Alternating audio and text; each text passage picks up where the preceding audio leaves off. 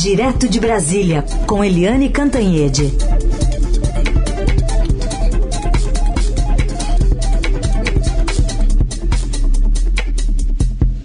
Oi, Eliane, bom dia. Bom dia, Heisen, Carolina, ouvintes.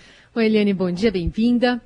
Vamos começar com o desdobramento ainda dessa questão envolvendo o tratoraço, né, o orçamento paralelo, porque agora o Estadão traz a fala justificativa de alguns eh, parlamentares, né, sobre não é, explicitarem aquelas, aqueles questionamentos feitos pelo Estadão, querendo saber por que, que eles não estavam ali deixando mais claros nos ofícios o dinheiro que estava sendo direcionado para esse orçamento paralelo. Tem de tudo, né?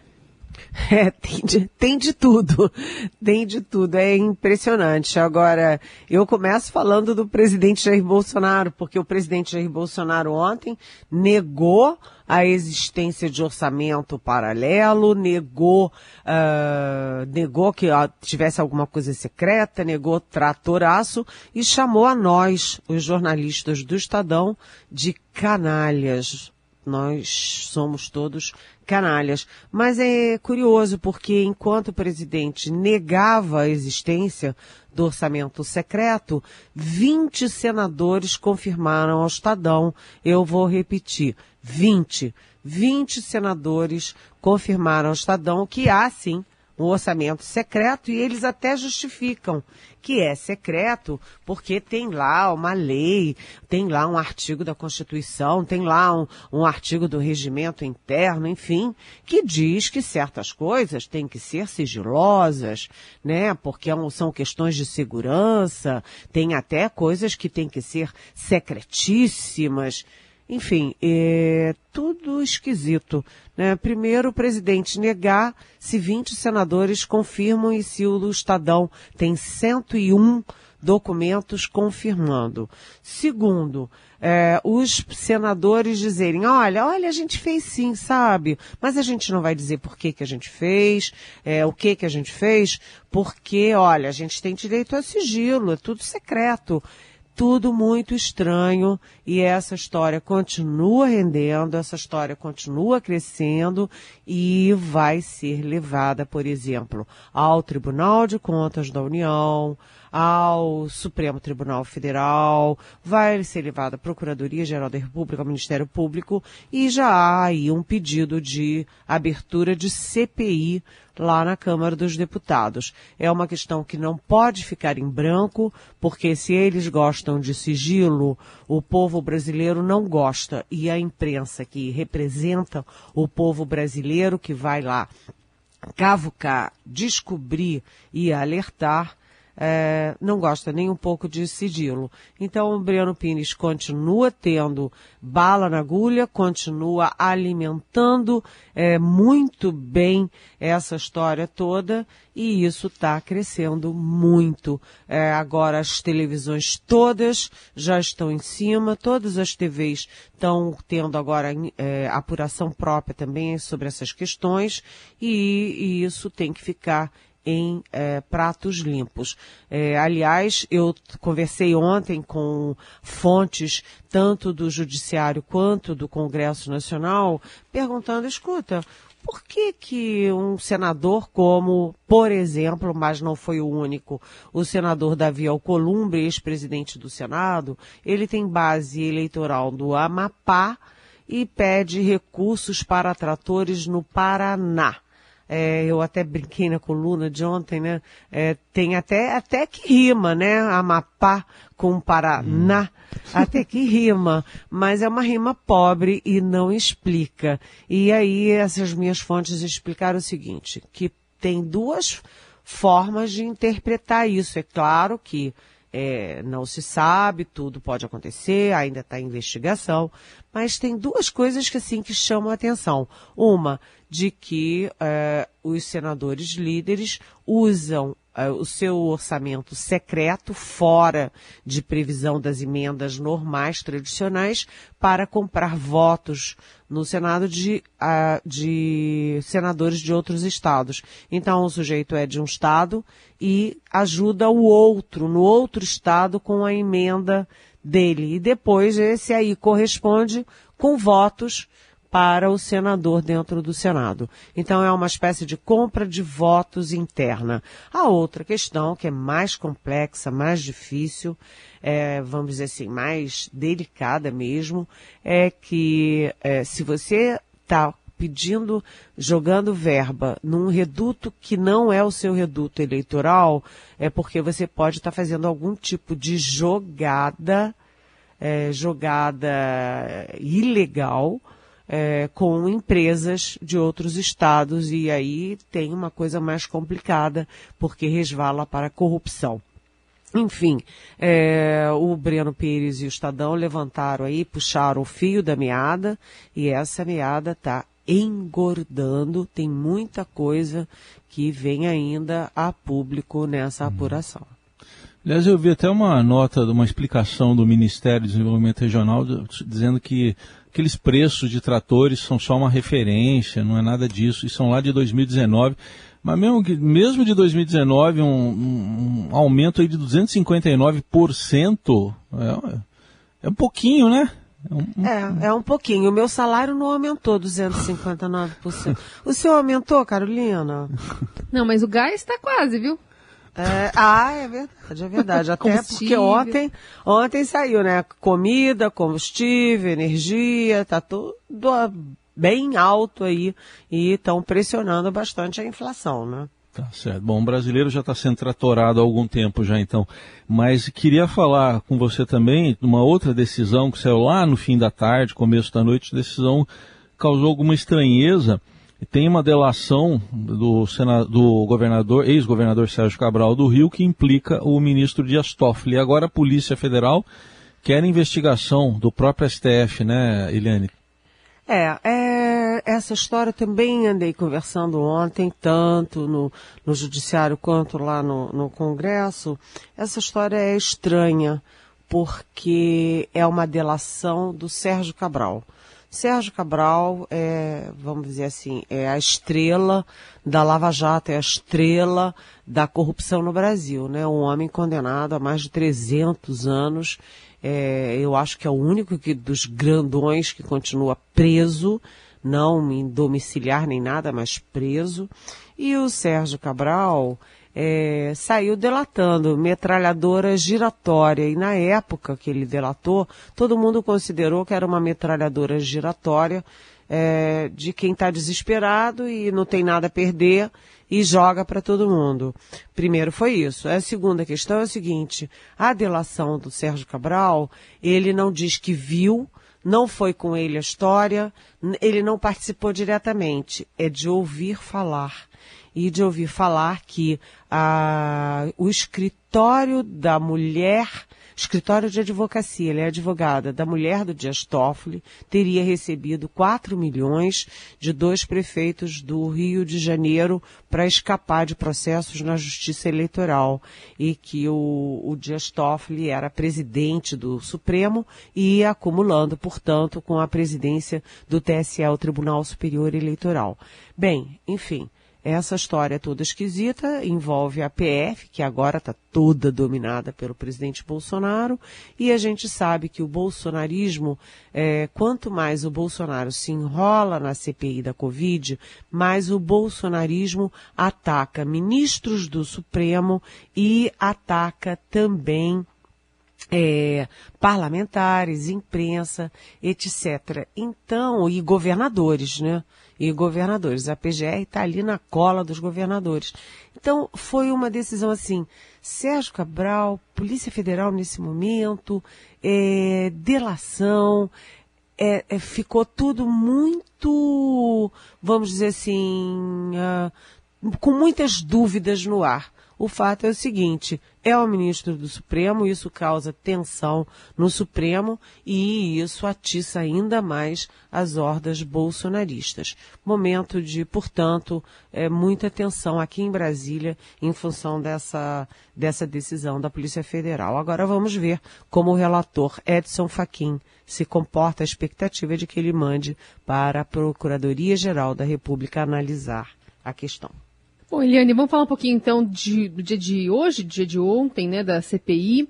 A gente teve um depoimento que não estava assim uma, uma, expectativa tão grande, né? Não se achou que o Antônio Barra Torres ia ser tão contundente, mas nessas seis horas aí de oitiva, ele respondeu de forma direta a todas as perguntas, repudiou praticamente todas as ações do governo federal até o momento. A gente tem um trechinho é, dessa fala que a gente expõe para você e para os nossos ouvintes. Entendemos, ao contrário do que o senhor acabou de ler, que a política de vacinação ela é essencial. Nós temos que vacinar as pessoas.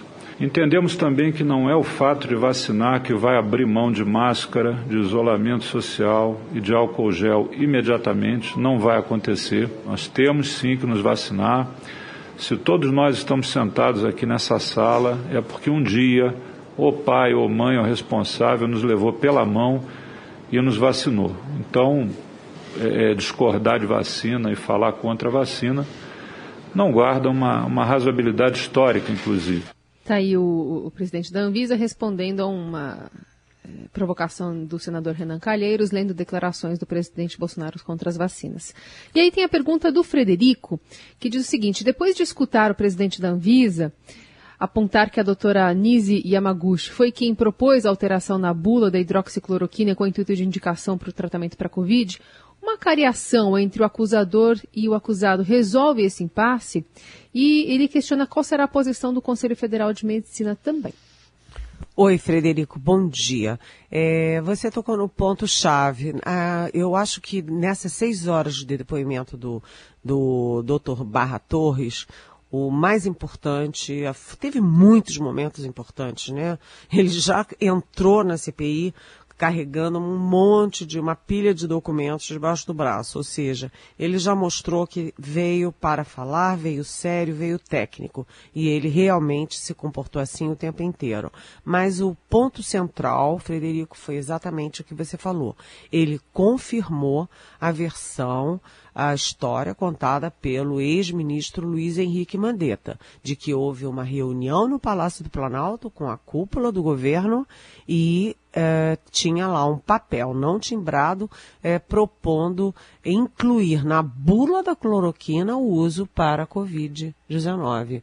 E aí o Mandetta contou essa história que é chocante, né? Desde quando o executivo, um político qualquer, mexe em bula de medicamento para dizer que a gente deve tomar assim ou assado. Senta lá o, o doutor fulano, deputado, ou fulano, presidente da república, e diz, olha, em vez de tomar de duas em duas horas, agora a gente vai tomar de oito em oito horas o antibiótico. Quer dizer, é tudo uma loucura.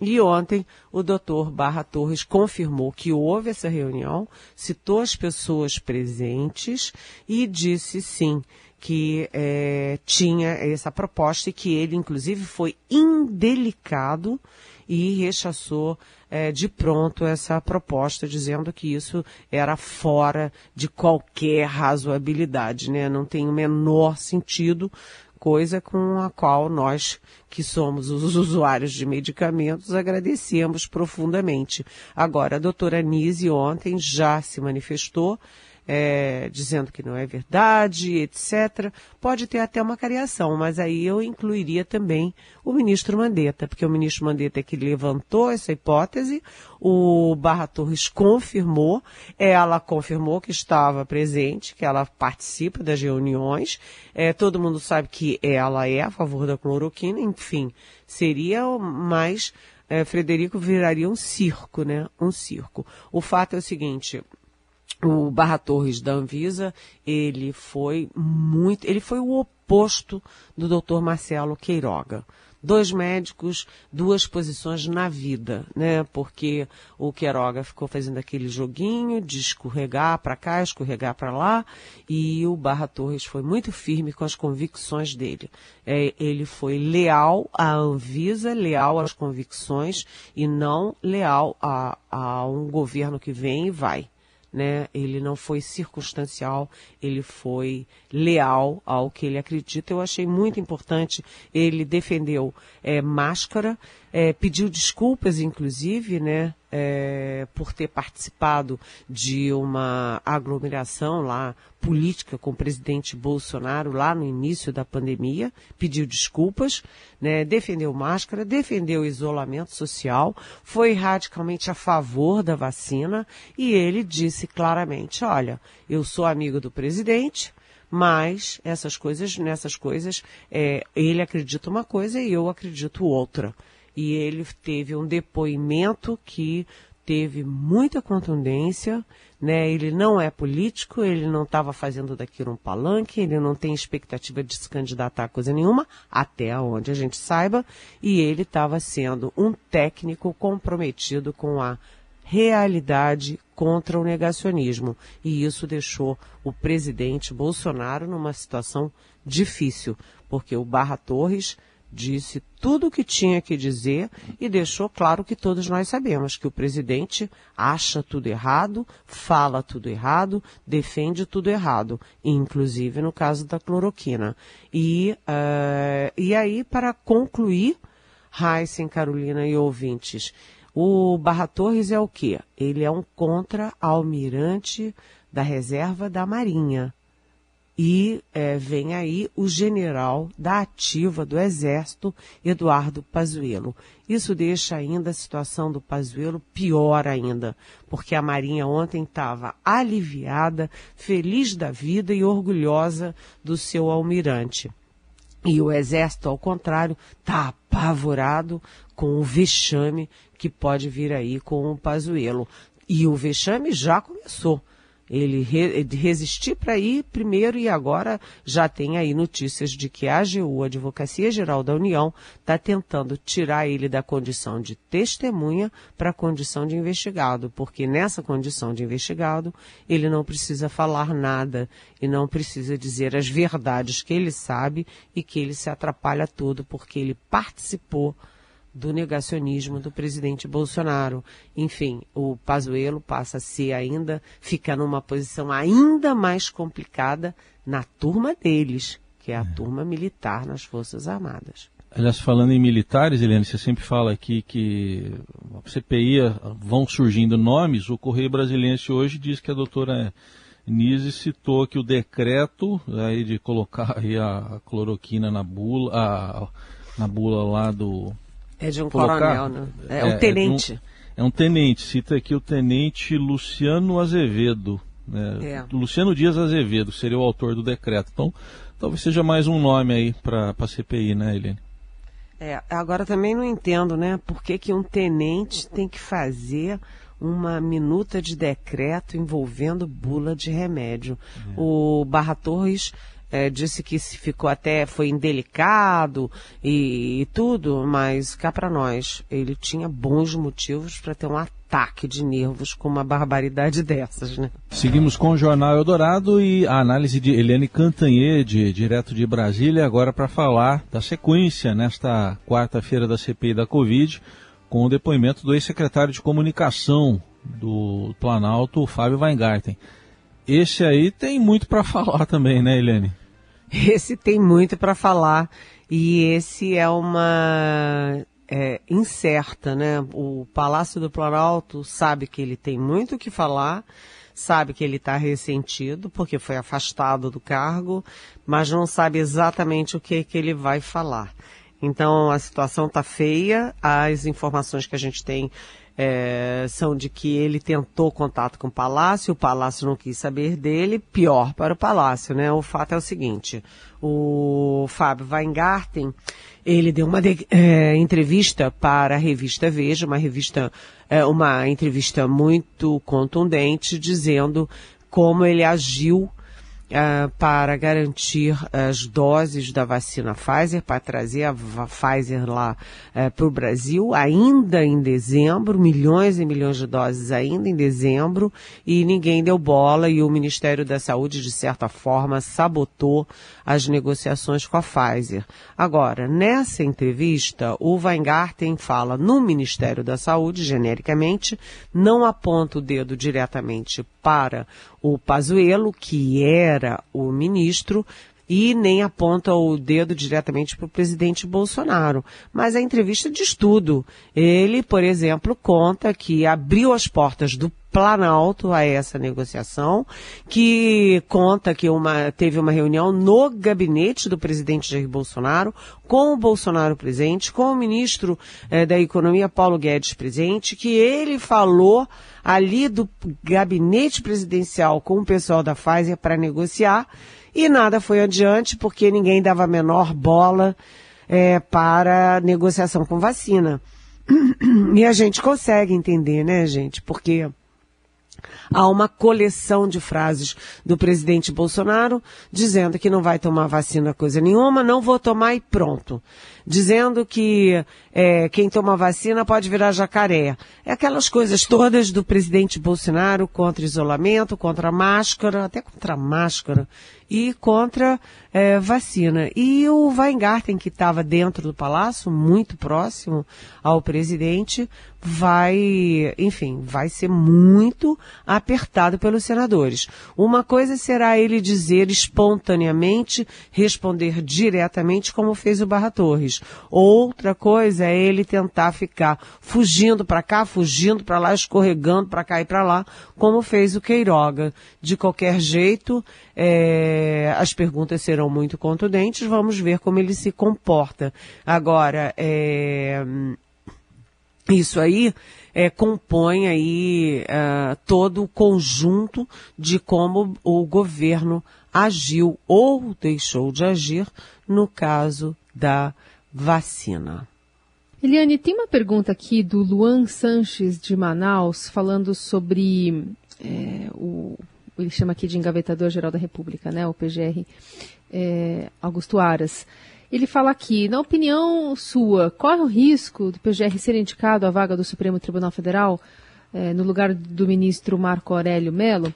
E junto a isso a gente pode, acho que, colocar a informação da coluna do Estadão de hoje, dizendo que ele pode funcionar como um goleiro, né, até sair essa decisão em relação ao orçamento paralelo do governo Bolsonaro.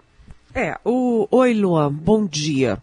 Olha, Luan, é, o presidente Bolsonaro tem uma forma curiosa de agir nessas horas.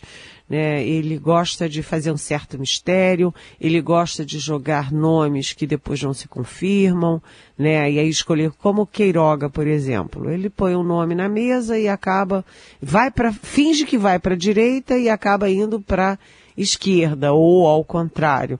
E é o que está acontecendo no caso da vaga do ministro Marco Aurélio de Mello no Supremo Tribunal Federal. É, pelo que a gente ouve é, de dentro e de fora do governo, mas fora do governo, aquele fora do governo que conversa, tem conversas dentro do palácio, o Augusto Aras está cada vez mais fora do páreo. Mas sim, a coluna do Estadão tem razão nisso é, enquanto tiver aí um fiapo de esperança é, de ser indicado para o Supremo, o Augusto Aras será uma garantia de que nada contra o governo vai adiante. E nesse momento, tudo que o governo não quer que vá adiante é exatamente essa investigação do tratoraço. Né? O tratoraço mostra uma forma de governar, mostra é, os bastidores e os intestinos do governo, né? Como é que o governo age é, para comprar votos, para manter a sua, a sua tropa do centrão aliada, enfim. E o Aras tem se comportado como um aliado do Palácio do Planalto e do presidente. Depois que não for ele o indicado, pode ser que ele mude um pouquinho. Aliás, é, a vice dele, a braço direito dele, a subprocuradora Lindor Araújo, que quem, é quem está executando uma estratégia que é muito cara ao Planalto de, neste momento de pandemia, jogar o, tentar jogar o foco contra os governadores. É a Lindora que está exigindo é, informações dos governadores sobre, é, sobre verbas para, para, para a saúde, verbas para a pandemia, desvios, etc., etc., que é claramente uma manobra diversionista. Então, olha, Luan, os nomes que estão colocados são todos, o Bolsonaro prometeu que dessa vez será um terrivelmente evangélico. E cada vez menos o Aras parece ser essa solução, a não ser que o presidente é, esteja brincando aí de causar uma nova surpresa e na última hora indicar o Aras, mas não está no radar nem da política, nem da, da área jurídica aqui de Brasília. Muito bem. Eliane Cantanha de volta amanhã e a gente segue acompanhando aqui as informações que vêm da CPI, que deve começar já já. Eliane, obrigada, viu? Até amanhã. Beijão. Vivemos em constante transformação e para ajudar as empresas a estarem conectadas com pessoas, nós criamos o Estadão Blue Studio, uma nova operação dedicada para criar soluções publicitárias inovadoras e orientadas à performance. O Estadão Blue Studio entrega projetos customizados, branded content, publicações e uma série de eventos consagrados pelo mercado. Não importa o tamanho do seu desafio, para nós existe uma boa solução. Estadão Blue Studio, conteúdo de alta performance.